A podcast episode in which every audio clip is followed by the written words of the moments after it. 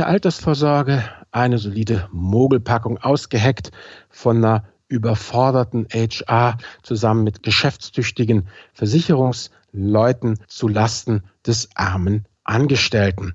Ja, soweit meine Vorurteile. Ob und wie das alles stimmt, besprechen wir nachher mit Dr. Rolf Schulte. Jo, Daniel, das war mal der Einstieg. Was sagst du? Genau, wir haben mit Dr. Rolf Schulte einen Honorarberater aus München zu Gast, der sich hauptsächlich mit Fragen zur Betriebsrente, aber auch zur normalen Rente, Riester, Rürup und noch einiges mehr beschäftigt. Und darüber wollen wir heute in dieser Podcast-Episode sprechen. Ja, ja, das ganze Panoptikum haben wir genau. So, aber Leute, wir waren wieder nicht untätig hier in unserer Kreativschmiede. Wir haben ja nun die Formate Finanzvisier Gast. Das ist das, wo ihr heute zu Gast seid. Und unser Gast war Schulte eben. Dann natürlich wir beide quatschen. Das ist der Finanzvisier Classic und Finanzvisier Duell. Wir haben jetzt aber noch ein neues Format und das heißt Finanzvisier Hörerfragen. Und da informiert euch jetzt der Daniel, worum es geht. Ja, nachdem die Einsendung von den Hörerinnen und Hörern im November, Dezember so gut ankam, haben wir gesagt, wir möchten das Ganze nochmal so ein bisschen ausweiten und euch die Möglichkeit geben, dass ihr uns Fragen stellt, die wir dann in einer Podcast-Folge beantworten und thematisch äh, so breit gefächert wie unser Podcast, das heißt Geld, Finanzen, alles was dazugehört. Und dafür müsst ihr einfach eine E-Mail an podcast.finanzvisier.com schicken und könnt eure Frage mit dem Handy aufnehmen und uns die Sounddatei zur Verfügung stellen. Ja, genau, das ist ganz wichtig. Also wir wollen da nichts Schriftliches haben, wir wollen das nicht verlesen, sondern wir wollen schon eure Stimme hören. Also kurz und bündig 30 bis 90 Sekunden eure Frage aufnehmen und uns bis zum 3.3. des Jahres 2020 an podcast.finanzvisier.com schicken. Bevor wir jetzt zum Interview mit Dr. Rolf Schulte kommen, haben wir noch unseren Sponsor. Es ist wieder Blinkist geworden. Blinkist ist eine App, mit der man über 3000 Sachbücher in je nur 15 Minuten lesen oder anhören kann. Und es gibt tatsächlich neueste Ratgeber, zeitlose Klassiker oder auch viel diskutierte Bestseller aus über 25 Kategorien. Und dazu zählen dann Produktivität, Psychologie, Wissenschaft, persönliche Entwicklung. Und man hat am Ende vieler Titel dann auch noch Tipps, Tricks und Lifehacks. Und das Ganze gibt es auf Deutsch und Englisch. Und ja, wenn sich das interessant anhört, dann findest du unter www.blinkist.de slash Finanzvisier 25% auf das Jahresabo Blinkist Premium. Ja, Albert, was hast du denn für Bücher gefunden, die du bei Blinkist sehr interessant fandst? Ja, hier äh, Sebastian Fitzek ist ja bekannt hier als Thriller-Autor, aber der ist ja auch Vater und hat ein Buch geschrieben, Fische, die auf Bäume klettern. Da geht es einfach drum, ja, letztendlich, er hat es halt als Literat und Schriftsteller besser ausgedrückt, aber es geht eigentlich drum, was ich ja auch immer sage, dieses Leben und Arbeiten der arschlochfreien Zone. Und das hat er mit Fische, die auf Bäume klettern, eigentlich für seine Kinder aufgeschrieben, wie man da hinkommt. Und das fand ich eigentlich ganz toll. Das andere ist von äh, Matthew Mockridge, dein nächstes großes Ding. Das ist auch eine ja, unkonventionelle Art und Weise, wie man einfach ja, vorankommt. Das hat mir auch gut gefallen, weil das so ein bisschen ja für mich war, was ich die letzten 30 Jahre so gemacht habe, wie ich das angegangen bin, hat er dann nochmal so einfach nett zusammengefasst. Also die beiden Bücher, das fand ich richtig cool, die einfach ja zu, zu hören eben. Das Praktische ist ja auch, dass man die ganzen Geschichten ja nicht nur zu Hause hören kann, sondern eben auch ähm, schlicht und ergreifend über App dann, äh, wenn man unterwegs ist, wenn man mal wieder im HVV sitzt. Genau. Und äh, wie gesagt, das sind ja jetzt zwei äh, gewesen. Jeden Monat kommen ja noch 40 Titel hinzu. Und aktuell ist es eben meine Lieben, wenn euch das interessiert, also wenn ihr auch mal auf Bäume klettern wollt oder das nächste große Ding machen wollt, dann äh, habt ihr die Möglichkeit, jetzt Blinkist Premium zu abonnieren mit 25% Rabatt aufs Jahresabo. Könnt das vorher sieben Tage lang kostenlos testen. Nochmal zum Mitschreiben. Blinkist ist B-L-I-N-K-I-S-T, also blinkist.de slash Finanzvisier. Guckt euch das mal an. Und damit würde ich sagen, wollen wir jetzt mal erforschen, wie es denn so aussieht zwischen Rürup, Riester und der Betriebsrente. Und der normalen Rente. Und der normalen Rente. In der Folge Schools Out haben wir im vergangenen Jahr über das Thema betriebliche Altersvorsorge gesprochen und haben gesagt, wir würden das Thema gern nochmal aufgreifen. Und wir haben einen Experten gefunden, der nicht nur dieses Thema behandelt, sondern auch noch eine ganze Menge mehr Themen. Und zwar die normale Rente, Riester, Rürup und das sind die Themen, über die wir heute sprechen wollen mit dem Honorarberater Dr. Rolf Schulte. Herr Schulte, schön, dass Sie da sind und wir freuen uns mit Ihnen jetzt über diese Themen sprechen zu können. Vielen Dank, Herr Kort, vielen Dank, Herr Warnecke. Ich bin, wie Sie sagen, ja, Finanzplaner, Honorarberater in München ansässig. Mhm. Ich mache seit Mitte 2008, seit Juli 2008 nichts anderes als Gegenhonorar in den Bereichen Versicherungen, Finanzplanung, Anlage- und Vermögensplanung, Altersvorsorge zu beraten. Mhm. Ich gehöre damit zu den 334, aktuell 334 Versicherungsberatern in ganz Deutschland, die eben keine Provision nehmen, die nichts vermitteln, nichts verkaufen. Und gleichzeitig zähle ich auch zu den 197 Honorarberatern in Deutschland, die auch auf dieser Seite nichts anderes machen, als ja gegen Honorar zu beraten. Und Sie wurden mir ja auch empfohlen von meinem Interviewgast, äh, Dr. Nikolaus Braun, der Sie ja wärmstens weiterempfohlen hat, äh, wenn es um das Thema Rente und äh, betriebliche Altersversorgung geht. Sie haben auch Kontakt zu den Münchner Kollegen wie Dr. Gerd Kommer und Dr. Nikolaus Braun, oder? Ja, das ist richtig. Wir kennen uns alle hier ganz gut. Der Kreis ist ja, wie ich schon gerade sagte, nicht sehr groß. Ja. Dadurch kann man die wenigen Honorarberater schon an einer Hand abzählen und der Austausch ist da regelmäßig und auch relativ intensiv. Sehr schön. Albert, dann würde ich sagen, gehen wir ins Thema. Herr Schulte, jetzt 2030, da soll die gesetzliche Rente ja laut den Berechnungen der Bundesregierung auf 43 Prozent absinken. Schön. Gleichzeitig wird dann die Rente noch bis 2040 sukzessive voll besteuert. Ganz ehrlich, was bleibt denn dann am Ende noch übrig? Ich meine, das ist doch irgendwie für die meisten von uns der Weg in die Altersarmut, oder?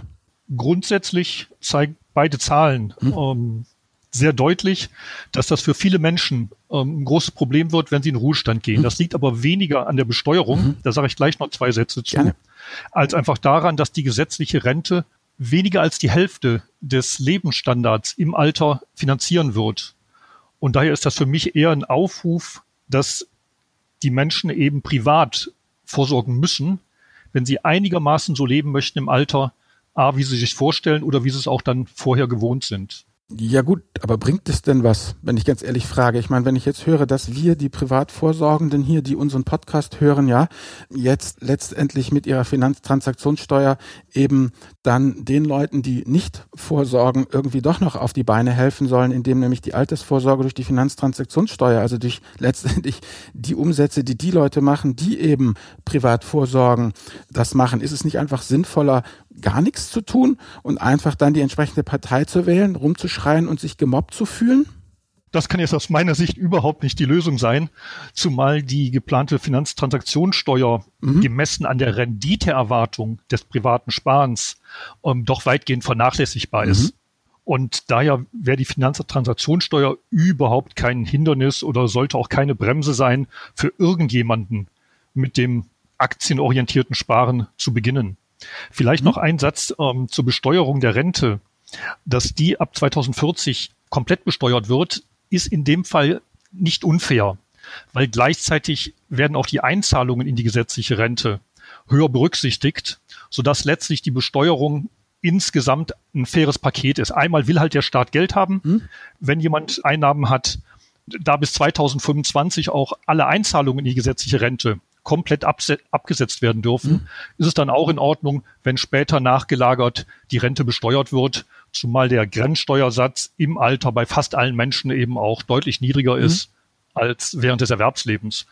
Daher ist jetzt dieser Punkt ähm, erstmal für mich keine Kritik an der gesetzlichen Rente. Mhm. Das Hauptproblem ist einfach, dass relativ zum letzten Nettoeinkommen so wenig durch die gesetzliche Rente rauskommt. Mhm. Das ist das Hauptproblem.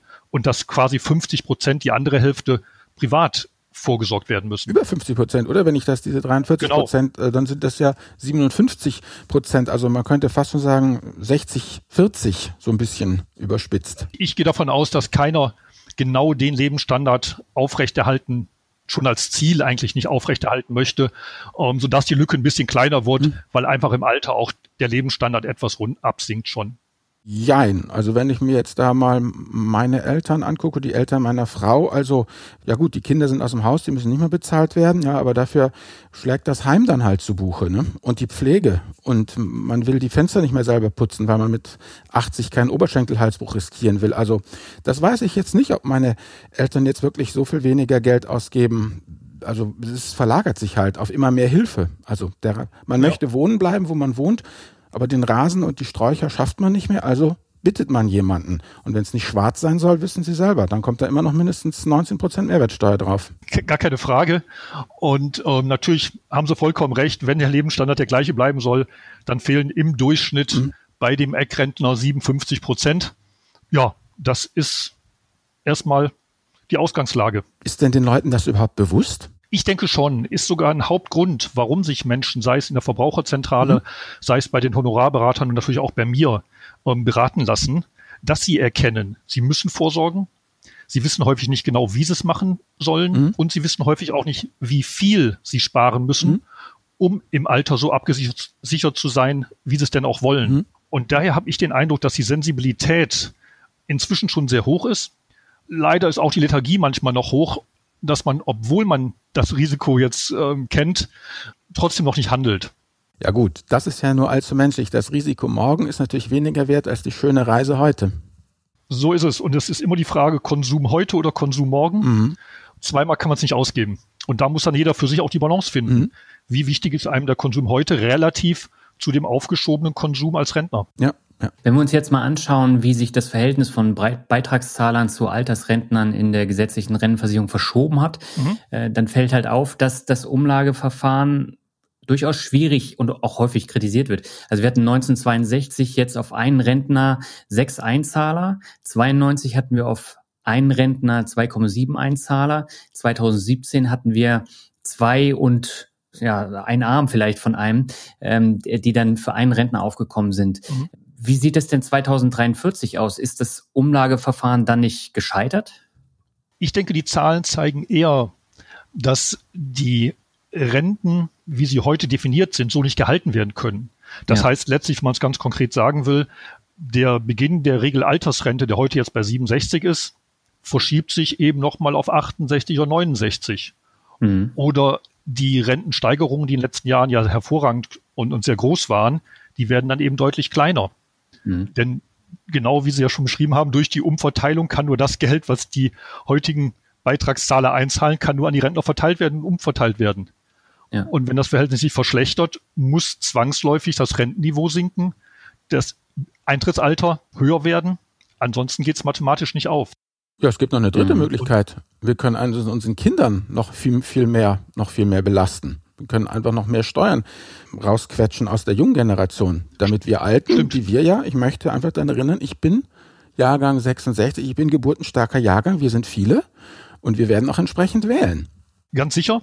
Das ist natürlich der dritte Weg, einfach die, den Rentenbeitrag um, zu erhöhen. Genau. Und, und darüber natürlich den, den Umlagetopf ähm, zu vergrößern. Mhm. Und auch das wird gemacht. Die Prognosen sagen ja schon, dass das, ich glaube, 2023, 2024 so auf 22 Prozent steigen wird, der Gesamtbeitrag. Ja, plus 24 Prozent Mehrwertsteuer. Das sind auch mal 5 Prozent, die man auch. noch den Rentnern zugute lassen, kommen lassen kann. Ja. Aber ich glaube, da gehen jetzt auch die Meinungen über die Parteien hinweg gar nicht so sehr auseinander, mhm. dass man eben dieses Rentensystem in dem Sinne modernisieren muss. Und in Frankreich beobachten wir ja momentan auch das Gleiche hm. dass die Rentensysteme in der derzeitigen Situation nicht mehr die Rentenversprechungen Versprechungen von früher ja, nee. abschließen können und, und, und, und hinbekommen noch. Ja klar, die Zeit, wo man gesagt hat, Mensch, hör mal, Jung, du bist jetzt 55 und irgendwie, wir würden doch gerne den äh, Standort ins Ausland verlagern nimm doch die goldene Frührente an, wo ja dann, es gab ja Zeiten, da, da gab es ja zumindest äh, ja im gewerblichen Bereich kaum noch Arbeitgeber über 55, die wurden ja alle mit goldenem Handschlag ja. verabschiedet. Also die Zeiten sind, denke ich, auch definitiv vorbei. Ähm, auf jeden Fall. Man kann es auch beobachten an den Statistiken, dass das Renteneintrittsalter jedes Jahr größer wird. Mhm. Das heißt, die Menschen arbeiten länger, ist natürlich auch der guten ähm, Wirtschaftssituation geschuldet, aber auch, weil die Menschen länger arbeiten müssen, um eine vernünftige Rente noch zu erreichen. Mhm. Ja, und sie leben ja auch länger, ne? Ähm, ganz genau. Die Lebenserwartung ähm, mit jedem Jahr, dass, dass jemand später geboren wird, steigt um ungefähr knapp zwei Monate. Aber das heißt, wenn ich mich jetzt als Arbeitnehmer nur noch zu 43 Prozent auf die staatliche Rente verlassen kann, ähm, welche Möglichkeiten habe ich denn, um diese anderen 57 Prozent dann zu stopfen? Auf der einen Seite gibt es noch drei staatlich geförderte Altersvorsorgelösungen. Mhm. Das wäre eine Basisrente oder eine Rürup-Rente. Das wäre der Riester-Vertrag und eben die betriebliche Altersvorsorge. Mhm. Und dann gibt es natürlich eine Unzahl an privaten ähm, Sparformen, vor allem ja aktienorientierte Sparformen. Da bin ich wenig überraschend als Honorarberater auch ein großer Freund des Indexfondssparens mit ETFs. Ja. Und natürlich auch versicherungsförmige Lösungen, die man privat betreiben kann. Das ist mhm. erstmal so der Fundus, aus dem man wählen kann. Mhm. Bevor wir das jetzt äh, nochmal genauer aufdröseln, nochmal eine Frage. Wir haben ja jetzt in den vergangenen Monaten äh, ganz viel mit unserem Finanzminister zu tun gehabt. Finanztransaktionssteuer, da haben wir ja schon drüber gesprochen. Aber generell kommen immer wieder neue Fallstricke für Leute, die privat vorsorgen wollen. Was lässt sich denn da ändern? Weil ich denke, die Politik, die geht da in eine ziemlich falsche Richtung.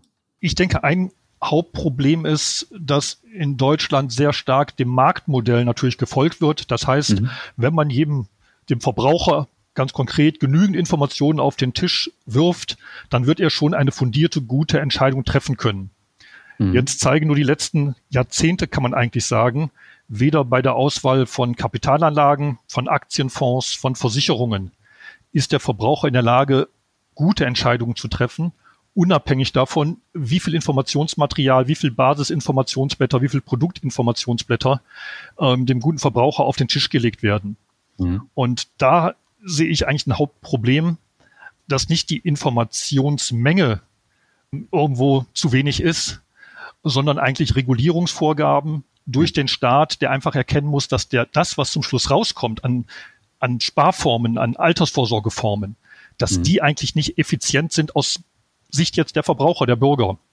Und da, glaube ich, muss deutlich mehr gemacht werden, dass die Kosten reglementiert werden, dass die Provisionen verringert werden, dass vor allem auch der Interessenkonflikt, den die meisten Verkäufer ja haben zwischen Verkaufen und Beraten, dass ja. der einfach gemildert wird. Und da liegt sicherlich manches im Argen. Das ist eine ganz wichtige Aussage.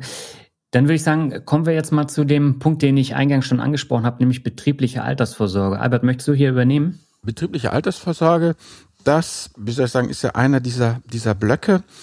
Da würde mich einmal wirklich mal interessieren, polemisch gesprochen, wie gesagt, ich habe ja auch meine Frau und ich, wir haben ja auch diese Dinge mal gehabt. Ähm, ja, zu unserer Zeit, da müssen Sie auch mal ein Update geben, wie das momentan eigentlich auch ist. Immer, ja, kurz bevor man ja wirklich so viele Jahre bei der Firma war, dass man davon profitieren konnte. Dann rief der nächste Arbeitgeber und dann waren praktisch alle diese Einzahlungen irgendwie für die Katze und man konnte da nicht viel mitnehmen. Also irgendwie für mich ein Modell, das mag sich jetzt geändert haben. Deshalb haben wir es ja im Podcast, das irgendwie auf den flexiblen Arbeitgeber des 21. Jahrhunderts, Arbeitnehmer des 21. Jahrhunderts nicht so wirklich eingestellt ist. Und das andere ist auch jetzt, ähm, das so ein bisschen pointiert zu formulieren, ähm, die betriebliche Altersvorsorge wird abgeschlossen von einer überforderten Personalabteilung, die eigentlich bloß äh, was haben will, um neuen Bewerbern zu sagen, ja, guck mal, wir haben mehr als nur einen Kickertisch, äh, ihr könnt bei uns auch betriebliche Altersvorsorge haben. Ähm, und auf der anderen Seite stehen halt gewiefte Versicherungen, die eben Produkte anbieten, die vor allem für den Aktienkurs dieser Versicherung gut sind. Und der äh, Versicherungsnehmer ist irgendwie hm, dazwischen, äh, kann irgendwas abschließen, aber es ist irgendwie mich so ein klassischer Deal zu Lasten Dritter. Die Firma ist froh, dass sie eben auch ein grünes Häkchen jetzt machen kann. Jo, betriebliche Altersvorsorge haben wir. Und die Versicherung ist natürlich froh um den Umsatz. Vielleicht können Sie das entweder bestätigen oder entkräften. Ich denke, da haben Sie schon ganz wichtige Kritikpunkte an der betrieblichen Altersvorsorge direkt angesprochen und daher befürchte ich, dass es sich gar nicht so viel verbessert hat zu dem, was Sie ähm, in früheren Zeiten schon selbst kennengelernt haben. Vielleicht sage ich mal vorab noch zwei, drei Sätze zur, mhm. zum Grundmodell der betrieblichen Altersvorsorge. Dann kann man auch die Kritikpunkte besser dran erläutern. Die Hauptform der betrieblichen Altersvorsorge ist ja die Bruttoentgeltumwandlung. Das heißt, aus dem Brutto des Arbeitnehmers wird ein Betrag, 1000 Euro zum Beispiel, entnommen, mhm. bevor das Ganze versteuert wird, bevor Sozialabgaben abgeführt werden, sprich Beiträge an die Rentenversicherung, Beiträge an die Arbeitslosenversicherung und bevor auch die Krankenversicherung gezahlt wird. Das Ganze wird dann in der Regel in eine Direktversicherung eingezahlt, das heißt eine ja, Lebensrentenversicherung mit oder ohne Fondsanteil. Der Vertragspartner der Versicherung ist, wie Sie gerade schon angesprochen haben, der Arbeitgeber. Der ist der Versicherungsnehmer. Der Arbeitnehmer ist lediglich die versicherte Person. Und damit passiert leider genau das, dass derjenige eigentlich den Vertrag auswählt in aller Regel, der gar kein eigenes Interesse an einem besonders guten Vertrag hat und B meistens auch nicht ähm, das Wissen, was einen guten Vertrag von einem schlechten Vertrag überhaupt unterscheidet. Mhm. Das ist das erste Problem. Das zweite Problem ist, dass der Versicherungsvertrag wie der andere Versicherungsvertrag in aller Regel, also in weit über 95 Prozent der Fälle, verprovisioniert wird. Das heißt, es wird die Beitragszahlsumme für die gesamte Laufzeit berechnet und darauf dann die Provision berechnet, die über fünf Jahre abgetragen wird. Das bedeutet, ich bin jetzt bei der Max Müller GmbH und mhm. ähm, die Max Müller GmbH schließt das ab. Und dann wird geguckt, okay, der Warnecke, machen Sie mich mal ein bisschen jünger, ist jetzt 30, der bleibt da noch ein paar Jährchen, dann wird das, was weiß ich, auf 30 Jahre hochgerechnet. Und dann ist der Herr Kort, ist auch noch Mitarbeiter da und dann noch ein Haufen anderer Leute. Das heißt, das geht dann praktisch, äh, Provisionierung geht dann mal 30 Jahre, mal 500 mhm. Mitarbeiter. Da ist ja schon mehr mhm. als ein AMG Mercedes drin. Da ist ja fast schon der Liegeplatz der Yacht in, im Mittelmeer drin, bei provisionsmäßig ja. dann ja, der Vermittler, der ein solches Unternehmen mit Verträgen ausstatten kann, der kann sich in dem ja auf jeden Fall freuen. Auch wenn in der Regel dann der Provisionssatz schon etwas verringert wird, aber da bleibt immer noch genügend übrig. Aus Arbeitnehmersicht ist jetzt das Problem, dass eben er die Provision jetzt für diese 30 oder 37 Jahre zahlt. Mhm. Wenn er nach fünf Jahren wechselt, dann ist zu 100 Prozent sicher, dass dieser Vertrag im Minus ist, mhm. weil eben die Kosten für 30 Jahre die Abschluss- und Vertriebskosten in den ersten fünf Jahren abgezogen mhm. werden. Und damit kann sich das für einen Arbeitnehmer, der, und das ist die Normalität in der heutigen Zeit, immer mal wieder natürlich den Arbeitgeber wechselt, was ja auch sinnvoll ist. Für den kann sich das praktisch nicht lohnen, ein solcher Vertrag. Gut. Eine zweite Sache, die ich da immer sehr gerne anspreche, ist auch, dass man die Rahmenbedingungen des individuellen Arbeitnehmers beachten muss. Es macht einen riesen Unterschied, ob man gesetzlich krankenversichert ist oder privat krankenversichert ist. Mhm. Es macht einen Unterschied, wie viel man im Jahr verdient. Schlechteste Einkommensbandbreite ist zum Beispiel, wenn man mehr verdient als die Beitragsbemessungsgrenze der gesetzlichen Krankenversicherung, aber weniger verdient als die Beitragsbemessungsgrenze der Rente. Das heißt also konkret zwischen 56.000 und 82.000, wenn man das zufällig verdient, ist die betriebliche Altersvorsorge besonders schlecht. Denn man spart sich gar nichts an Krankenversicherung, ähm, dadurch, dass man Bruttogehalt umwandelt. Mhm. Man zahlt immer noch den Höchstbetrag. Mhm.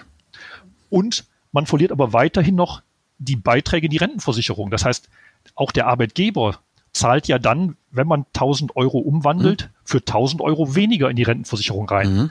Er zahlt für 1000 Euro weniger in die Arbeitslosenversicherung ein. Mhm.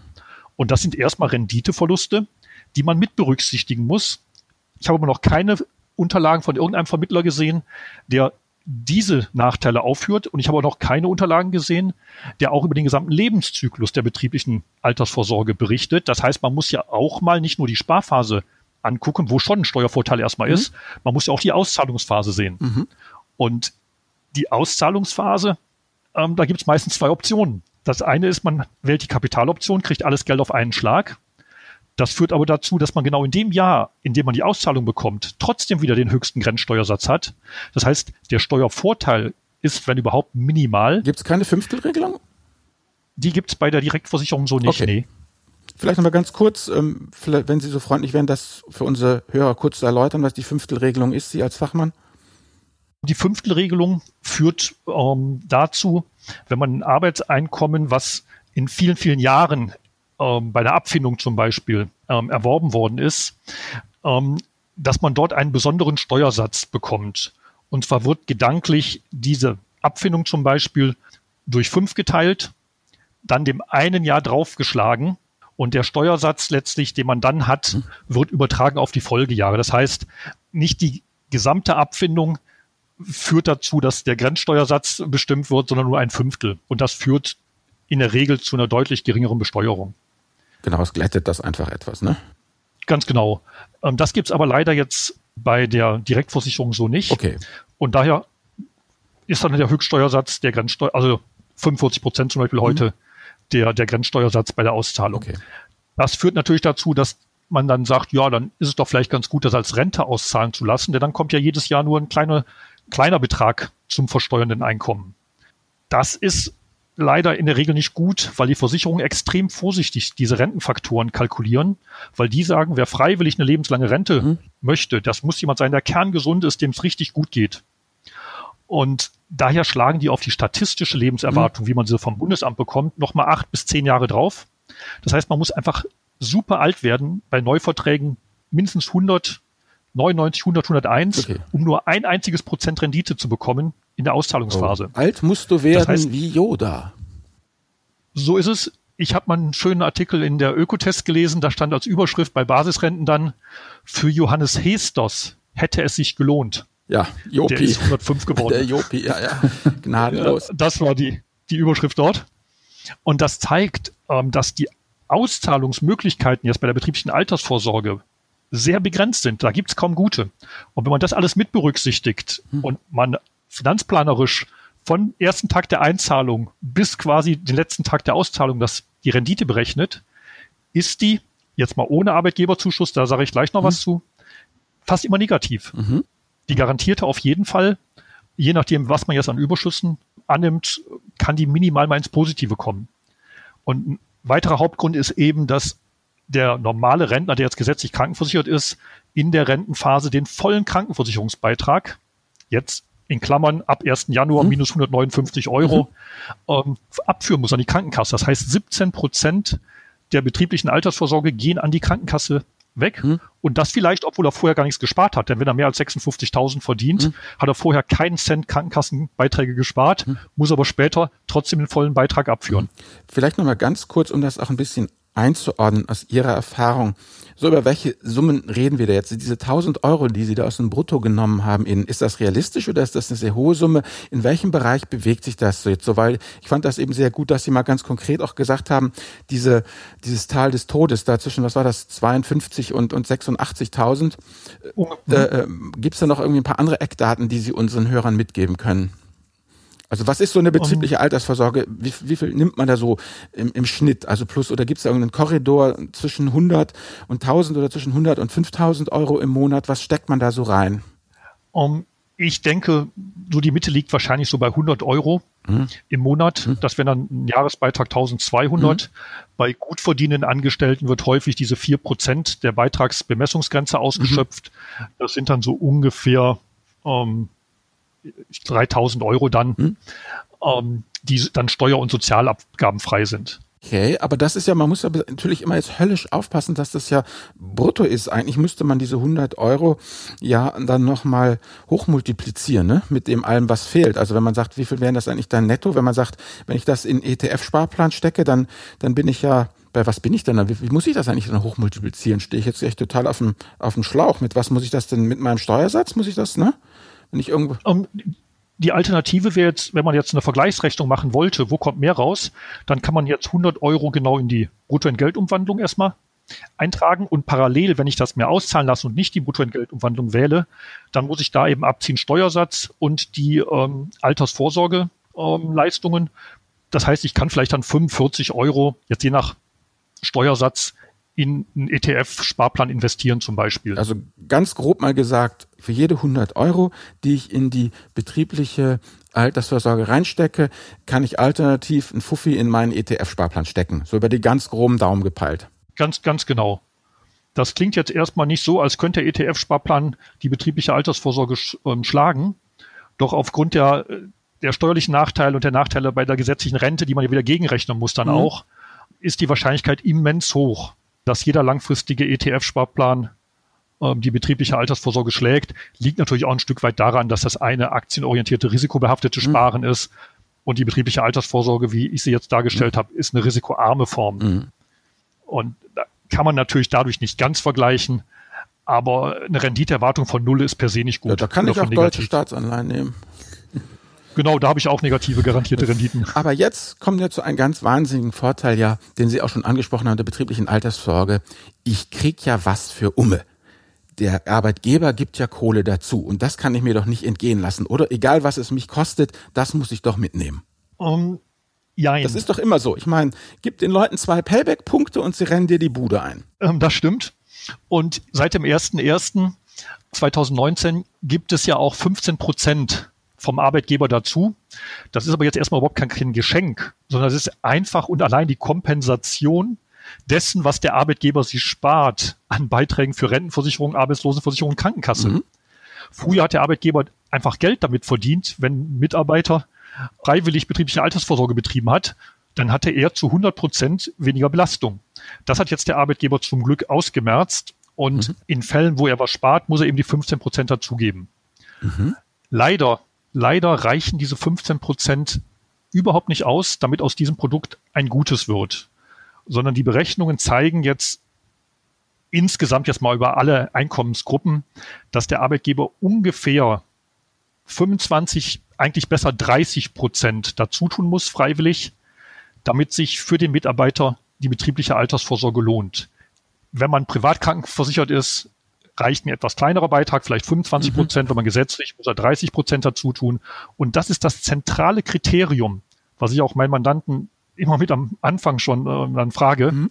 Wie viel Prozent gibt Ihr Arbeitgeber zur betrieblichen Altersvorsorge dazu?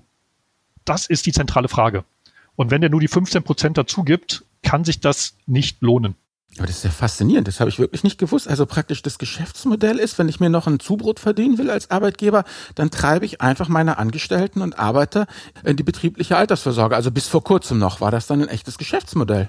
Bis Ende 2018 ich hätte es jetzt nicht ganz so bissig ausgedrückt, aber grundsätzlich hat er da, da ordentlich profitiert von. Naja, wie soll ich sagen, die Controller des, äh, des Ladens würden es auch nicht so ausdrucken, aber ich denke mal, wenn ich mal Daimler, BSF, Siemens oder irgendwas bin, wenn ich richtig viele Leute habe, Oh, dann kommt da schon ein Sümmchen zusammen. Ja, wobei die Großunternehmen äh, relativ ähm, ordentlich äh, das Ganze abwickeln, sind meistens die Mittel Mittelständler, die sehr sparsam sind und wenig dazu tun und dann auch noch schlechte Verträge haben, mhm. weil die arbeiten meistens mit einem Maklerunternehmen zusammen, über das die auch ihre eigenen äh, betrieblichen Versicherungen mhm. machen. Und damit ist das Interesse bei denen schon besonders gering. Also ich kenne auch die, die Altersvorsorgeform bei Großunternehmen wie EADS oder BMW. Mhm. Und die sind ähm, sehr ordentlich, sehr häufig auch ETF-basiert, okay. mit ganz vernünftigen Portfolien auch inzwischen mhm. und mit guten Zuschüssen, dass man da sogar häufig sagen muss, das sollten Sie mitnehmen. Das ist ordentlich. Gut, dann also auch wieder hier eine Einzelfallentscheidung. Okay, und es ist dann eigentlich mehr so der Mittelständler. Ja, da haben wir, kommen wir doch gleich zum nächsten Thema. Jetzt habe ich das abgeschlossen und es läuft soweit. Was ist denn, mhm. wenn jetzt mein Arbeitgeber pleite geht? Wie, wie, was passiert denn dann? Meine, das ist ja nun, wie soll ich sagen, das soll ja länger halten als die durchschnittliche Ehe. Ja, die, die Pleite ist jetzt noch nicht das Problem, wenn man jetzt an eine Direktversicherung denkt, mhm. ähm, weil ja die über eine Versicherung das Kapital ähm, gedeckt ist und nicht im Betriebsvermögen des Unternehmens liegt. Okay. Schlechter ist für mich eher der Fall, man wechselt das Unternehmen. Mhm. Es gibt zwar den Anspruch, dass man den Vertragswert mitnehmen darf, mhm. aber nicht den Vertrag als solchen. Das heißt, wenn der neue Arbeitgeber sagt, ja, aber wir arbeiten jetzt nicht mit Versicherung A, sondern mit Versicherung B zusammen, mhm. ähm, dann kann man entweder den alten Vertrag beitragsfrei stellen, mit der Konsequenz, dass der mit hoher Wahrscheinlichkeit im Minus ist nach vier, fünf, sechs, sieben Jahren mhm. und wieder neuen beginnen, bei dem wieder die gesamte Beitragszahldauer ähm, und die Beitragszahlsumme dann wieder hochgerechnet wird, neu verprovisioniert wird. Das ist diese legendäre Zilmerung, oder? Dieses Zillmann, diese fünf Jahre. Ganz genau. Das ist die Zilmerung das wird dazu führen, wenn man jetzt das mal immer weiterdenkt, dass man alle fünf Jahre eine neue beitragsfreie betriebliche Altersvorsorge hätte. Oder man kann den Vertragswert überführen, aber damit wird dann eigentlich nur der Verlust eingebucht mhm. und dann der aktuelle Vertragswert auf den neuen Vertrag übertragen. Der wird natürlich nicht nochmal verprovisioniert dann, mhm. aber für die neuen Beiträge fällt trotzdem wieder eine neue Provision an. Mhm. Und ähm, mit solchen Lebensläufen sollte man von vornherein erst gar nicht betriebliche Altersvorsorge beginnen. Außer eben der Arbeitgeber finanziert das fantastisch mit, mit 50 Prozent, dann ist mir der Vertrag auch irgendwann egal, der kann so schlecht sein, wie er will geht dann auf Kosten des Arbeitgebers. Ja gut, aber das ist ja dann eigentlich auch keine betriebliche Altersvorsorge mehr, sondern das ist ja Subventionsabgreifen, das Geschäftsmodell, was dahinter steht. Wenn halt dann der Arbeitgeber mit 50 Prozent oder so da einsteigt, wenn ich halt beim Großkonzern bin. Genau. Ist ein Bestandteil des Lohns letztlich, mhm. um der jetzt in anderer Form ausgezahlt wird. Ja. Man sollte vielleicht noch vorher fragen, ob man es vielleicht einfach am Lohn draufgeschlagen bekommt. Ja. Denn dann ist eigentlich, wenn man das Arbeitgeber, Arbeitnehmer zusammen betrachtet, kommt immer noch mehr mhm. raus. Mhm. Wenn es nicht möglich ist, klar, dann ist es genau wie Sie sagen, greife ich einfach den Vorteil ab und freue mich, dass zumindest ein bisschen was übrig bleibt. Gut, aber um es mal zusammenzufassen, letztendlich ist es doch dann so, dass diese Bruttogeschichte ist ja eigentlich ziemlich cool. Aber wir sind ja da noch meilenweit entfernt, nehme ich an, von dieser US-amerikanischen oder auch äh, britischen Lösung, wo ja aus dem Brutto eben in diese 41 äh, diese K-Plan, ne, 401k-Plan gepackt wird oder diese ganzen äh, Roth IRA und diese diese diese ganzen Geschichten, die mir ja doch deutlich flexibler ähm, erscheinen. Wäre das nicht eigentlich mal sinnvoll, diese ja betriebliche Altersvorsorge dass eben aus dem Brutto A was rauskommt und B der Arbeitgeber auch noch was dazugibt, das in dieses Modell zu übertragen? Was in Deutschland ja immer diskutiert wird, ist ja so eine Form der Deutschlandrente vielleicht, wo alle Formen der mhm. geförderten Altersvorsorge einzahlen können. Für mich das Entscheidende ist aber dort, dass die Kosten niedrig sind. Wenn jetzt ein solches Modell wieder mhm. privatwirtschaftlich von Versicherungsunternehmen getragen wird, zu den heutigen Kosten, verbessert sich dadurch auch nichts. Denn es muss auch flexibel sein. Es muss auch so sein wie bei den Amis, dass ich den Arbeitgeber wechseln kann. Und, und das ist halt mhm. mein äh, äh, ähm, ähm, Plan praktisch und den trage ich von Arbeitgeber zu Arbeitgeber und der Arbeitgeber zahlt halt was ein, aber es läuft immer alles auf meinen Namen, weil das ist ja das, was Sie am Anfang ja. sagten, dass der Arbeitgeber der Vertragspartner ist und das ist halt natürlich Murks. Natürlich, das wäre zweifellos ein, ein, ein Riesenvorteil, wenn man ein Vorsorgekonto hätte. Mhm. Ich kenne es jetzt in Australien, da äh, machen die es auch recht ordentlich, wo man dann einfach nur entsprechend seiner Risikoneigung zwischen so drei Tranchen wählen ja. kann und, und da fließt dann das Altersvorsorgevermögen ein, kann auch dadurch sehr transparent berichtet werden, mhm. weil das nicht über ganz viele verschiedene Bauteil, Bausteine verteilt ist, mhm. was ja auch die Transparenz äh, stark einschränkt für den Einzelnen. Dann hat er eine gesetzliche Rente, betriebliche Altersvorsorge bei Riester, dann eigene, ja. vielleicht noch, ist eine gute Idee, wird auch zum Beispiel vom Bundesverband der Verbraucherzentralen stark vorangetrieben, Gut. auch von einigen Politikern. Ähm, hat sich aber noch nicht durchgesetzt, weil die Versicherungswirtschaft auch dagegen Sturm läuft. Die ist natürlich nicht daran interessiert, ein kostengünstiges Produkt anzubieten, wie es meinetwegen auch in, in Norwegen gibt. Ja. Verständlicherweise, ne? Ähm, klar, verstehe ich. Ist deren Job, dagegen zu sein. Daniel, denke, jetzt haben wir uns so lange über die betriebliche Altersvorsorge mein Steckenpferd unterhalten. Magst du jetzt mal wieder den Ball übernehmen? Ich habe noch eine Frage zu diesem Brocken und zwar, wir haben ja immer mehr auch ähm, so Geschichten wie Sabbaticals, wir haben ähm, Aussetzungen im, im, Lebenslauf wegen Elternzeit und äh, alles, was dazugehört. Altenpflege kommt auch noch dazu. Welche Rolle spielen denn solche Geschichten bei der betrieblichen Altersvorsorge? Hat das einen großen Einfluss? Um, ähm, die erschweren es, weil in den Verträgen ja auch vorgesehen ist, wie lange zum Beispiel ein Vertrag beitragsfrei gestellt werden kann, mhm. um, ähm, bevor er nochmal aktiviert werden kann. Okay. Und bei der Elternzeit ist das kein Problem, aber wenn andere Lücken mal sind oder dass man sich zwischendurch selbstständig macht, führt das in der Regel dazu, dass ein Vertrag spätestens nach drei Jahren dauerhaft mhm. beitragsfrei ist. Das heißt, er kann auch selbst dann nicht mehr aktiviert werden, wenn man danach wieder einen guten Arbeitgeber finden sollte, für den okay. das dann interessant ist. Zumal ja die Altverträge, also ganz allgemein mal gesagt, je älter der Vertrag ist, jetzt bei einer klassischen Direktversicherung, mhm. desto höher ist ja die Renditeerwartung weil ja auch damals noch die, die Mindestverzinsung oder Garantieverzinsung deutlich höher war als heute. Mhm. Heute werden ja nur noch maximal 0,9 Prozent garantiert und das, das vor Kosten. Doch so viel. Das heißt, ja, und, und die meisten Verträge äh, garantieren nur noch den Beitrag. Die, die weniger darf man ja, man darf nur nicht mehr als Versicherungsunternehmen garantieren. Okay, also mit anderen Worten die Kopfkissengarantie. So ist es. Und das ist natürlich eine Katastrophe, wenn man 30 Jahre lang zu null Prozent sparen würde. Ja. Ähm, das klingt zwar für manche immer noch interessant, man hat nichts verloren, aber eigentlich ist das natürlich ein Desaster. Ja, eben.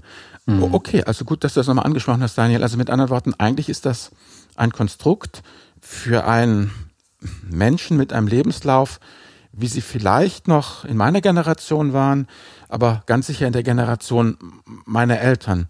Der Opa war beim Siemens, der Papa war beim Siemens und ich will nach 40 Jahren auch mit der goldenen Uhr entlassen werden. Und für diese gebrochenen Lebensläufe der, der heutigen, das klingt immer so negativ, gebrochener Lebenslauf, für einfach den spannenden, interessanten, flexiblen Lebenslauf, den doch heute immer mehr Leute auch haben, ja, ist es dann eben, scheint es doch nicht das richtige Produkt. So ist es. Das hat sich nicht an die aktuelle Planung, Lebensplanung der Menschen angepasst. Mhm. Und daher kommt das auch eigentlich nur unter dieser einen Prämisse in Frage noch, mhm. die ich eben genannt habe. viel Geld vom Arbeitgeber. Okay, gut. Dann würde ich sagen, kommen wir zum nächsten Block. Den haben Sie auch schon mal angesprochen, nämlich Riester und Rürup. Und da haben wir in der Vergangenheit auch schon mal eine Folge zugemacht. Wir haben das ziemlich kritisch gesehen. Wie sehen Sie denn die beiden Modelle? Macht Riester eigentlich heutzutage noch Sinn oder ist es auch veraltet? Riester kann Sinn machen und da ist es zum Glück auch recht einfach inzwischen. Es mhm. macht dann Sinn, wenn man eine möglichst große Familie hat und ein möglichst geringes sozialversicherungspflichtiges Einkommen. Okay. okay. Dann ähm, lohnt sich das einfach über die Zulagen. Ansonsten, wenn man jetzt ähm, ganz normal als, als Lediger zum Beispiel mehr als die, die Höchstgrenze 52.500 Euro verdient, ähm, dann lohnt sich Riester nicht. Der Steuervorteil alleine, der Riester bietet, der reicht nicht aus, um aus dem Produkt ein Gutes zu machen. Das heißt, meine Empfehlung ist nur noch ähm, dann, wenn ja, man eben relativ wenig verdient, aber viele Zulagen bekommt, dann sollte man auf jeden Fall einen Riester-Vertrag abschließen. Aus meiner Sicht sollte das ein klassischer sein, mhm. weil aktienorientiertes Sparen verträgt sich nicht mit der Riester-Garantie, dass eben kein Geld verloren gehen darf. Mhm. Denn das führt eben dazu, dass Umschichtungen immer zu relativen Tiefspunkten gemacht werden, dass ein Großteil ohnehin im Deckungskapital bleibt. Und äh, daher sollte diese Familie dann einen klassischen, möglichst preisgünstigen Vertrag abschließen. Viele gibt es da eh nicht mehr. Bei Stiftung Warentest gibt es eine aktuelle Übersicht, welche Anbieter noch halbwegs gut sind und die auch noch am Markt sind. Und danach darf man sich richten. In der Regel sind es Direktversicherer, die man übers Internet abschließt. Und was ist mit so einer Geschichte wie Fair, die ja auch mit ETF-Sparplänen arbeiten? Da ist meine Meinung eher kritisch. Die Kosten mhm. sind gut, das Portfolio ist gut, die können aber auch nicht das Grundproblem beheben, dass immer dann, wenn Tief, also wenn Tiefpunkte, relative Tiefpunkte an den Aktienmärkten sind, mhm. müssen die umschichten, das heißt Aktien verkaufen oder Aktienfonds verkaufen und in risikoarme Anlagen reingehen. Aha. Die arbeiten ja mit der Suterbank zusammen, die haben da so einen Anlageausschuss, da steht ein bisschen verklausuliert drin, zumindest mein letzter Stand, dass die das nach gutem Ermessen versuchen, diese Umschichtungen zu machen. Aber auch die müssen früher oder später, die wollen ja nicht aus eigener Tasche nachher das Geld einlegen in den Riester-Vertrag, wenn mhm. bei Rentenbeginn nachher doch weniger da ist, als eingezahlt worden ist. Und das heißt, man schichtet immer um, wenn eine gewisse Grenze, eine gewisse Barriere unterschritten ist. Das heißt zu Tiefstanden, wo kein anderer Aktienfonds verkaufen würde. Und mhm. dieses Problem gab es 2008, 2009 in der Finanzmarktkrise. Da, da wurden zehntausende Verträge von Union Invest, von DWS, die Top, mhm ähm, Rente, Union Investor, die Uni-Profi-Rente, wurden zu Zehntausenden umgeschichtet. Da gab es extra Artikel von Stiftung Warentest zu, wie nachteilig das Ganze ist, weil wenn die einmal umgeschichtet sind, bleibt das Geld im risikoarmen Deckungskapital. Das heißt, man verkauft die Sachen zum Tiefstand, genau zu dem Zeitpunkt, wo die Versicherung gerade noch berechnen kann oder der Fondsanbieter, dass bis Rentenbeginn noch genau das dann rauskommt. Ähm, und da jetzt die Zinsen immer niedriger sind, können die mit risikoarmen Anlagen immer schlechter das aufholen, etwaige Verluste. Das heißt, der Anteil der risikoarmen Anlagen muss eh immer größer werden. Und da kommt auch Fair Riester trotz schönem Portfolio, kommen die nicht dran vorbei. Und daher ist meine klare Aussage, Aktienfonds sparen passt generell nicht zu Riester aufgrund dieses Hauptproblems. Okay, das haben Sie jetzt äh, sehr schön erläutert. War mir auch in der Form gar nicht bewusst. Aber was mache ich denn, wenn ich jetzt vor Jahren einen Riester-Vertrag abgeschlossen habe und ich höre jetzt Ihre Aussagen? Komme ich da denn ohne weiteres wieder raus? Bei Riester gibt es definierte Wechselmöglichkeiten. Kündigung ist selten eine gute Sache, weil dadurch mhm. müsste man alle Förderungen, das heißt Steuervorteile, Zulagen zurückzahlen. Das heißt, Kündigung ist praktisch nie empfehlenswert. Okay. Bei alten klassischen Verträgen, die können sogar ausgesprochen gut sein, weil die haben auch dann die relativ hohe Garantieverzinsung, vielleicht von 2002, 2003, auch 2005 ist noch ordentlich. Ähm, die haben diese fünfjährige Abzahlung der, der Abschluss- und Vertriebskosten haben die hinter sich gebracht. Und diese Verträge, in der Regel sind die prima und die kann man auch weiterführen, wenn man quasi ledig ist und nicht viele Zulagen bekommt, weil da sogar die Produktverzinsung noch recht gut ist. Mhm. Bei neueren Verträgen, da, ähm, gerade wenn die vielleicht erst ein, zwei, drei Jahre alt sind und dann ähm, noch ein relativ teures Produkt sind, die sollte man sich mal anschauen lassen. Und da empfehle ich immer gerne einfach die Verbraucherzentralen in Deutschland. Die haben eine sehr gute Expertise da drin. Dort mal den Vertrag vorbeibringen und mit denen dann gemeinsam entscheiden, ob jetzt eine Beitragsfreistellung das Beste ist, vielleicht ein Wechsel in ein anderes Riester-Produkt oder einfach die Fortführung, wie sie ist, ist auch häufig in Ordnung dann ja gut. beim Altvertrag. Da greift ja auch immer dann noch die Psychologie dieser Sunk-Cost. Ne? Ich meine, das sind versunkene Kosten, aber die Leute wollen es dann trotzdem nicht hergeben. Also diese Frontbegradigung, das kriege ich zumindest aus den ganzen Leserbriefen immer mit, fällt vielen Leuten dann doch sehr schwer. Nun hat man das Ding halt und eigentlich, wenn dann dreimal vorgerechnet wird, das wird auch nie was werden, dann ringt man sich eigentlich doch nicht dazu, es abzustoßen, sondern versucht es halt zu zu behalten. Ne? Das ist halt, denke ich, auch das, ja. das Problem. Da unterstütze ich Sie aber sehr, sehr gerne, denn ich äh, bin da exakt der gleichen Meinung. Das Einzige, was entscheidend ist, mhm. ist die Fortführungsrendite ab heute. Ja. Das heißt, nur darüber, ich kann ja nur noch disponieren über meinen Beitrag von heute und zum Teil über den Vertragswert kann ich disponieren. Ah. Aber ob der Vertrag eine Million im Verlust ist oder eine Million im Gewinn ist, völlig unerheblich. Einzig und entscheidend ist, kann ich das Geld, was ich drin habe im Vertrag oder was ich noch einzahle, ja irgendwo anders besser anlegen bei vergleichbarem Risiko. Meine Rede seit Olims Zeiten kommt aber schwer durch, weil ja, du hast ja recht, Albert, aber ich hab doch schon. Und dann sage ich immer, ja, dem guten, schlecht, dem schlechten Geld doch kein gutes hinterher schmeißen und alles mögliche. Aber ja. man dringt da schwer durch. Ich dring da, ich trinke Aber jetzt sind wir ja schon zu dritt. Jetzt sind wir schon zu dritt. zu den Altverträgen, Herr Schulte, noch eine Frage. Und zwar, mhm. Sie haben das jetzt ja aus der Sicht des Versicherungsnehmers äh, betrachtet. Ich würde das gerne mal aus der Sicht der Versicherung betrachten. Mhm. Da gibt's jetzt so jemanden wie den Warnecke und der hat einen ETF und im ETF ist jetzt auch das Versicherungspapier drin. Und der ETF oder überhaupt der Fonds wünscht sich eine gescheite Rendite. Diese gescheite Rendite wird aber vermindert durch diese elenden Altverträge, die ich da mit mir rumschleppe. Kann ich nicht diesen ganzen noch gut verzinslichen Alt-Riester-Schlons an irgendeinen Abwickler verkaufen und bin das dann los. Und dann stehe ich natürlich jetzt wieder Perspektivwechsel als Versicherungsnehmer auf einmal nicht mehr mit äh, einer Allianz, einer Ergo oder einer AXA da, sondern mit irgendeiner Tralala Capital mit Sitz in den Cayman Islands und äh, werde dann abgewickelt. Und dann stellt sich für mich natürlich die Frage, ist das schlecht? Weil ich mein Abwickler von den Cayman Islands klingt erstmal polemisch und übel und will ich nicht. Ist aber vielleicht auch besser, als weiter von einer unwilligen Versicherung mitgeschleift zu werden, die überhaupt keinen Bock mehr auf das Geschäft hat. Nachvollziehbar und genau die Fragen stellen sich momentan auch die BaFin, ähm, die das ja mit Argus Augen schon auch beobachtet, mhm. diesen Prozess, dass immer mehr Verträge, also Lebensversicherungsverträge an Abwickler übertragen mhm. werden oder auch mal für die Verbraucherzentralen genauso Bundesverband. Bislang scheint die einhellige Meinung zu sein, dass die Verbraucher und Versicherten nicht benachteiligt werden.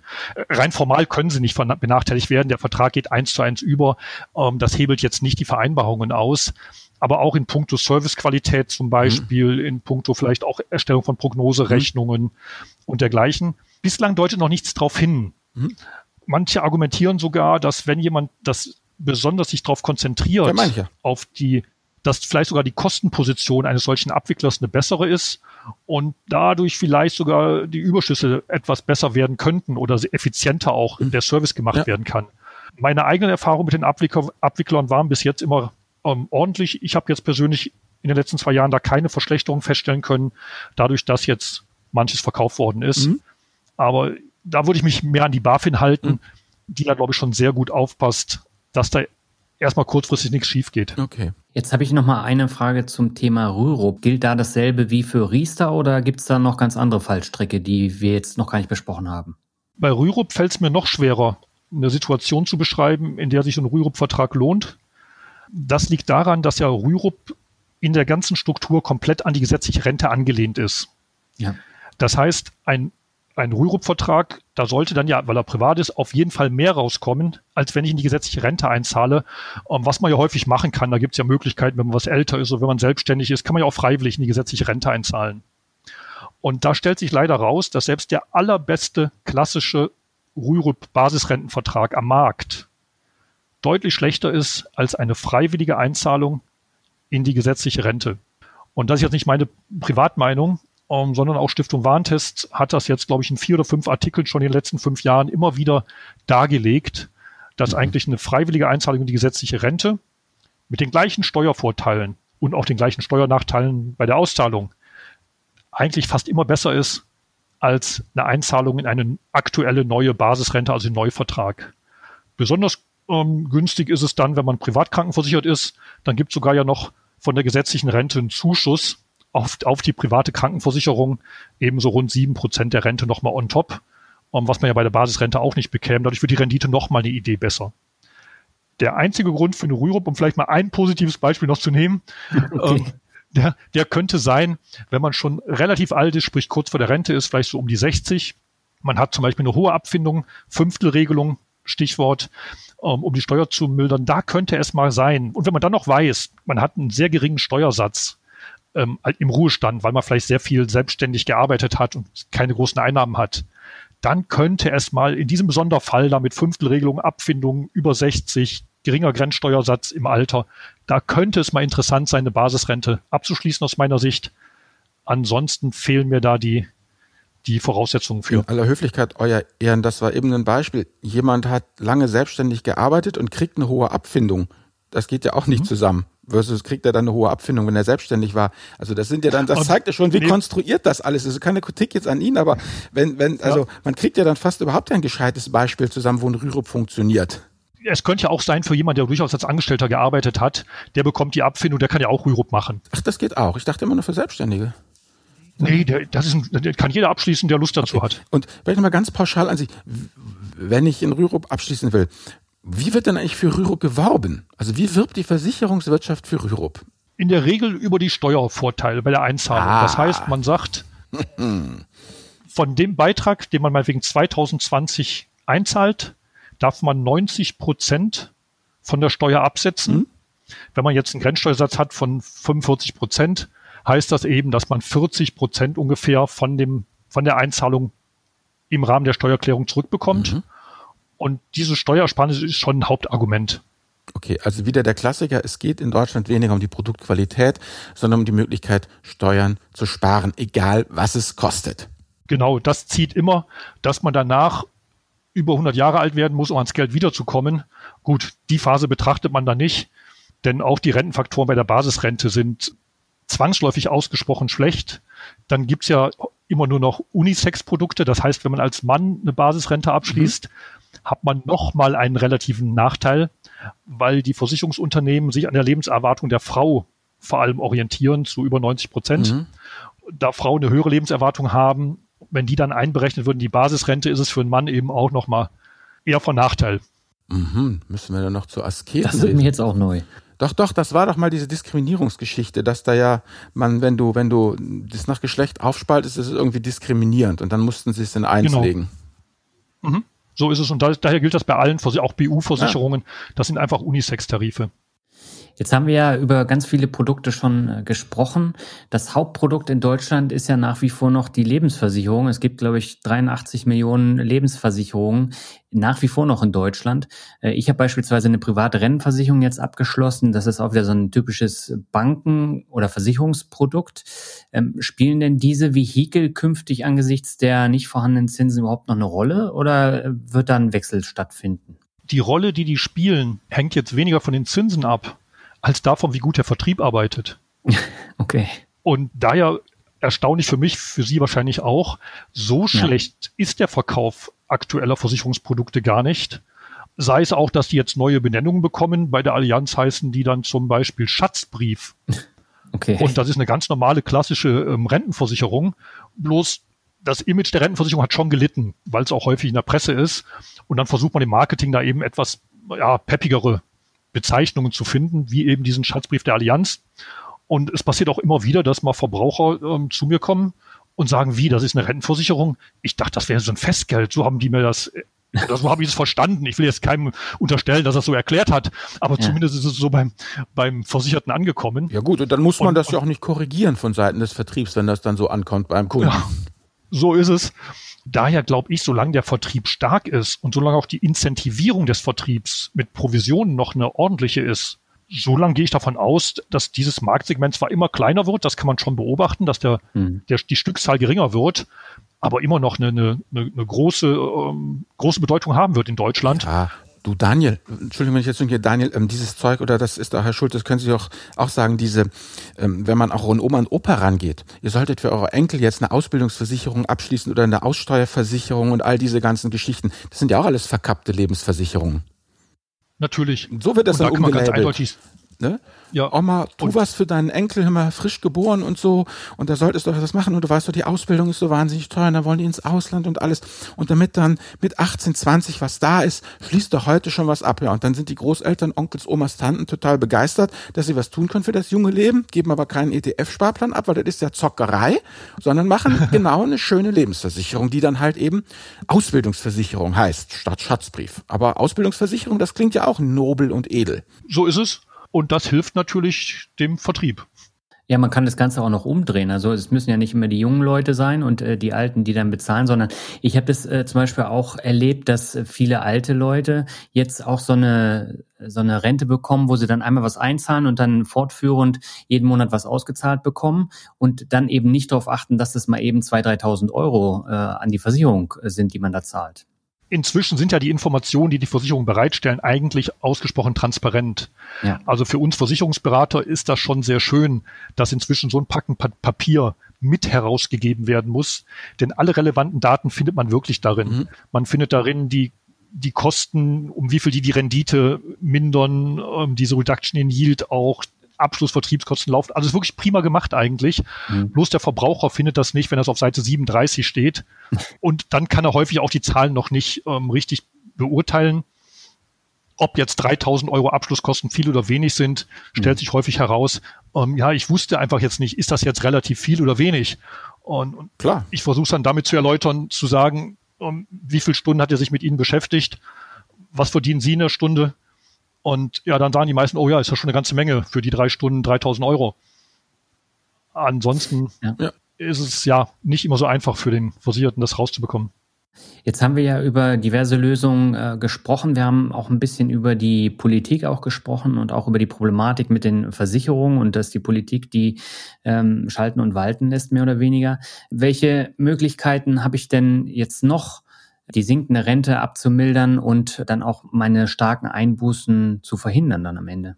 Ja, die von mir präferierte Lösung ist für Menschen, die noch einen langen Anlagehorizont haben, also zumindest mal acht bis zehn Jahre voraussichtlich mhm. an das Geld nicht ähm, drankommen müssen, ähm, bin ich ein ganz großer Freund vom Sparen mit ETFs. Mhm. Also einfach die Idee, den gesamten Weltmarkt zu kaufen, haben als Vision jetzt alle 10.000, 12.000 Aktien.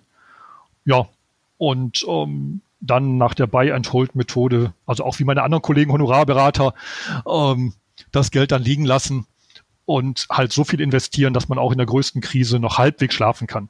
Das muss halt das Kriterium sein, dass man auch in der größten Krise nicht in Versuchung kommt, die Aktienquote zu verringern. Dann hätte ich noch eine Frage dazu. Diesen ETF-Sparplan nackt oder im Versicherungsmantel? Ähm, auf jeden Fall ähm, ähm, nackt. Bei einer guten, günstigen Direktbank, wo die Spar Kosten jetzt, die Ausführungskosten sehr, sehr gering sind. Denn durch den Versicherungsmantel. Aber da spare ich doch ähm, Steuern, Herr Schult. Herr Schult, ja, ich spare doch Steuern. Das ist doch, wie können Sie mir das ausreden, wo ich doch Steuern spare? Das müssen Sie mal überlegen. Das ist doch. Ja, aber jetzt gibt es zwei Sachen zu vergleichen. Zwei Sachen zu vergleichen.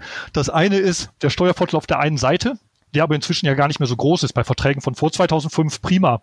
Da kann sich ja noch lohnen. Aber nach 2005 ist der Steuervorteil ja nur, dass die Erträge wenn der Vertrag nach 62 dann ähm, endet und länger als zwölf Jahre gelaufen ist, dass dann die Erträge mit dem halben persönlichen Einkommensteuersatz besteuert werden im Vergleich zur Abgeltungssteuer. Das ist ja der Steuervorteil, aber den muss man jetzt vergleichen mit dem Kostennachteil des Versicherungsmantels. Und mhm. wenn man die beiden Sachen vergleicht, den Kostennachteil des Versicherungsmantels mit dem Steuervorteil, kommt leider regelmäßig raus, dass das private Sparen mit Abgeltungssteuer deutlich besser ist, insbesondere dann, wenn man wenig umschichtet. Mhm. Und das ist ja die Idee auch, dass man eigentlich nur im Rahmen eines Rebalancing sein Portfolio anpackt und nicht laufend Amerika gegen Schwellenländer austauscht. Mhm. Und das führt auch nochmal zu einer geringeren Steuerbelastung, als die Abgeltungssteuer suggerieren würde, wenn man das jetzt mathematisch umrechnet und die Sachen lange liegen lässt. Haben Sie vielleicht nochmal ganz kurz jetzt, wie gesagt, Podcast ist ja ein, ein Audiomedium, das auch öfters nebenbei gehört wird, nochmal kurz konkret sagen, diesen Steuervorteil mal, mal beziffern. Wie muss ich mir das jetzt vorstellen? Sie sagen jetzt, wie war das jetzt nochmal, die, den halben Steuersatz, also ein paar Zahlen einfach dazu, ein ganz kurzes, über den Daumen gepeiltes Beispiel für, für jemand, der nebenbei spült oder Rasen mäht. Wenn man in Deutschland ledig 50.000 zu versteuerndes Einkommen hat, mhm. heißt das, dass man einen Grenzsteuersatz von 42 Prozent hat. Mhm. Und wenn ich dann meine Erträge mit dem halben Grenzsteuersatz versteuern muss, wären das 21 Prozent. Okay. Der würde dann angewendet auf die Kapitalerträge, die ich aus der Versicherung ziehe. Okay, also jetzt, ich, ich, ich habe jetzt eine Versicherung abgeschlossen, ich bin jetzt 62 und ich müsste jetzt sozusagen, und ich komme 50.000 Euro kommen da raus. Und die muss ich jetzt versteuern, korrekt? Minus die Einzahlungen. Minus die Man muss nur die, den, die Differenz, den Gewinn also versteuern. Okay, den. Das heißt, angenommen, ich habe 35.000 Beiträge Mhm. eingezahlt, Ja. dann habe ich 15.000 Gewinn Okay.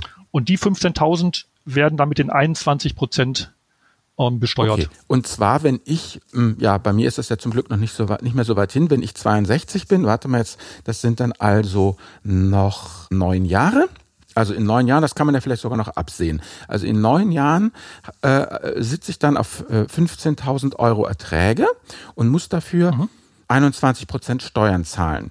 Wenn ich das aber alles einfach so nackt gemacht hätte, wie Sie das vorschlagen, wie Dein und ich das vorschlagen, dann hätte ich 25 Prozent müsste ich dann zahlen, korrekt? Ja, Wenn- plus Soli noch, plus Kir- Kirchensteuer. Das Genau. heißt, mit Kirchensteuer sind 27,8 Okay. Prozent, sonst 26,4. Genau, 96,4 zu 21 Prozent. Das ist also praktisch das Delta, diese guten 5 Prozent, die ich mir da spare. Außer wenn man einen geringeren Grenzsteuersatz hat. Ich habe jetzt einen relativ hohen genommen. An- Ich habe ja mit Mhm. 50.000 versteuertem Einkommen gerechnet. Wenn man jetzt einen geringeren hat, dann wird es natürlich noch besser. Okay, immer mit dem halben praktisch. Okay, da kann ich also noch mehr mehr rausholen. Also ich kann dann immer, ist es aber immer der halbe Satz. Also es kann dann durchaus noch unter äh, 21 Prozent gehen. Natürlich. Ja, aber- ist sogar wahrscheinlich bei vielen. Gut, also dann kann ich schon vielleicht sogar mit 10% Delta rechnen, was einfach dann da auf diese 15% anfällt. Ist ja okay. Aber das gilt ja praktisch, das ist der Deal heute. Aber wenn ich jetzt das als gut 30-Jähriger oder jemand wie Daniel jetzt abschließe, der dann noch einfach mal äh, gute 20 Jahre warten muss, mh, dann kann es ja sein, dass ähm, es sozusagen dann in, äh, in, in, in, den, in diesen, ja, in 20 Jahren ganz andere Steuersituationen ähm, vor, vorherrscht. Also ich, ich friere ja damit nicht die Steuersituation von heute ein. Also dass ich, dass ich sage, hier, das sind 25, äh, Pro- äh, 26, Komma irgendwas Prozent Kapitalertragssteuer und mein persönlicher ähm, halber Grenzsteuersatz, sondern wenn sich da irgendwas ändert in den nächsten 20 Jahren, dann muss ich doch praktisch ist doch eine Wette darauf, dass in 20 Jahren das immer noch zu meinem Vorteil ausgeht. Natürlich, in beide Richtungen. Es kann ja auch, kann man ja auch die Annahme treffen, dass die Abgeltungssteuer steigt, Ja. was jetzt auch nicht unwahrscheinlich Mhm. ist. Und dann verschiebt sich erstmal die Relation in Richtung Versicherung ein Stück weit. Gut, okay. Also wenn die, wenn die Abgeltungssteuer gestrichen wird, dann, ja, dann ist es so ein Gewinn eigentlich, wenn ich dann einen Versicherungsmantel habe. Also das ist eigentlich letztendlich, es ist eine Wette auf das Steuersystem der näheren oder weiteren Zukunft. Genau, das ist erstmal der eine Punkt aus einer Steuerperspektive, aber der zweite, den hatten wir jetzt noch nicht angesprochen. Für mich ist die Flexibilität des privaten Sparens, der Möglichkeit, die Sparraten kostenlos zu verändern, Entnahmen zu tätigen, die Möglichkeit auch für vielleicht späteren mal die Selbstständigkeit Immobilienerwerb, ähm, die Transparenz auch, wenn ich die Unterlagen einer Versicherung sehe, wie die Überschüsse allein berechnet werden, auf wie vielen Seiten und dann sehe, wie einfach doch ein ETF-Sparplan ist, reichen auch bei Gleichheit immer schon diese Vorteile aus, dass ich immer für einen ETF-Sparplan plädieren würde. Selbst wenn jemand jetzt sagt, ja, aber ich glaube dran, dass die Abgeltungssteuer deutlich höher wird und dadurch sich das Ganze verschiebt.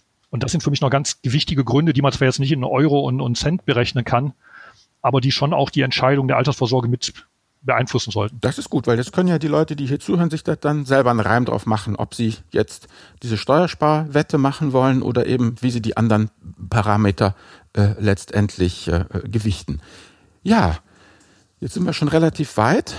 Daniel, jetzt. Ich hätte noch zwei kurze Fragen, bevor wir dann zur Medienempfehlung kommen.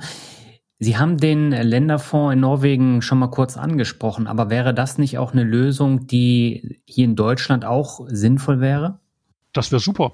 Das wäre für die ähm, Bürger ein, ein großer Gewinn. Zum einen, weil zwangsläufig die Aktiensparquote deutlich steigen würde. Die ist ja in Deutschland relativ gering, ähm, weil auch verschiedene politische Parteien sagen, das ist nichts, Aktien sind Mist. Und das wäre der eine Vorteil. Und der zweite Vorteil ist, dass so ein ähm, Fonds zu extrem geringen Kosten, ich meine 0,3 Prozent hätte ich gehört, wird das in Norwegen kosten, die laufenden Kosten angeboten würde. Und damit hätte man gegenüber den heutigen Altersvorsorgelösungen mit Kosten wahrscheinlich von durchschnittlich zwei Prozent einfach ein 1,7 Prozent mehr für jeden Bürger, der da einzahlt. Erstmal auf der Kostenseite. Hm. Und auf der Anlageseite wird die Rendite, Renditeerwartung einfach durch die höhere Aktienquote auch natürlich viel besser sein. Also ich fände das super, sollte dann gearbeitet werden. Und ja, es gibt ja auch politische Bestrebungen, das zu machen. Aber solange wir einen Finanzminister haben, der äh, da keinen Bezug zu Aktien und sonstigen Sparen hat, ist es natürlich schwierig, glaube ich. Das stimmt, das stimmt. Ähm, ich glaube, manchmal ist auch da die Vorstellung, das Wichtigste ist, dass überhaupt gespart wird. Ja. Egal wie hoch die Rendite ist, denn alles, was Menschen privat sparen, muss später nicht der Staat finanzieren. Und ja, ja das ist sicherlich ein Beweggrund.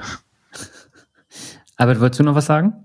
1,7 Prozent mal hochgerechnet auf diese lange Laufzeit, allein kostenseitig, ja, da muss die Rendite ja nicht mal wirklich himmelstürmend sein. Allein 1,7 Prozent hochgerechnet auf 30 Jahre sind ja schon, ich weiß nicht, wird mich nicht wundern, wenn das auf eine fünfstellige Summe nachher rauskommt, die man dann als Delta mehr hat. Also das ist wirklich ja ganz super. sicher. Ja. Sie haben vorhin ja auch schon mal die neuen Regelungen genannt. Und äh, da interessiert man mich natürlich, inwiefern äh, so Sachen wie MIFID 2 Ihre Arbeit als Honorarberater in den vergangenen Jahren geändert haben. Ist es jetzt besser geworden oder ist es schlechter? Auf der Informationsseite ist es deutlich besser geworden, okay. weil ich bekomme von Banken, von den Versicherungen äh, einfach deutlich qualitativ viel bessere Informationen, mhm. die ich dann in die Gutachten und in die Beurteilungen einfließen lassen kann. Andererseits werde ich natürlich selbst auch reguliert und ja. die Arbeit und der Aufwand äh, sind auch bei mir deutlich größer geworden.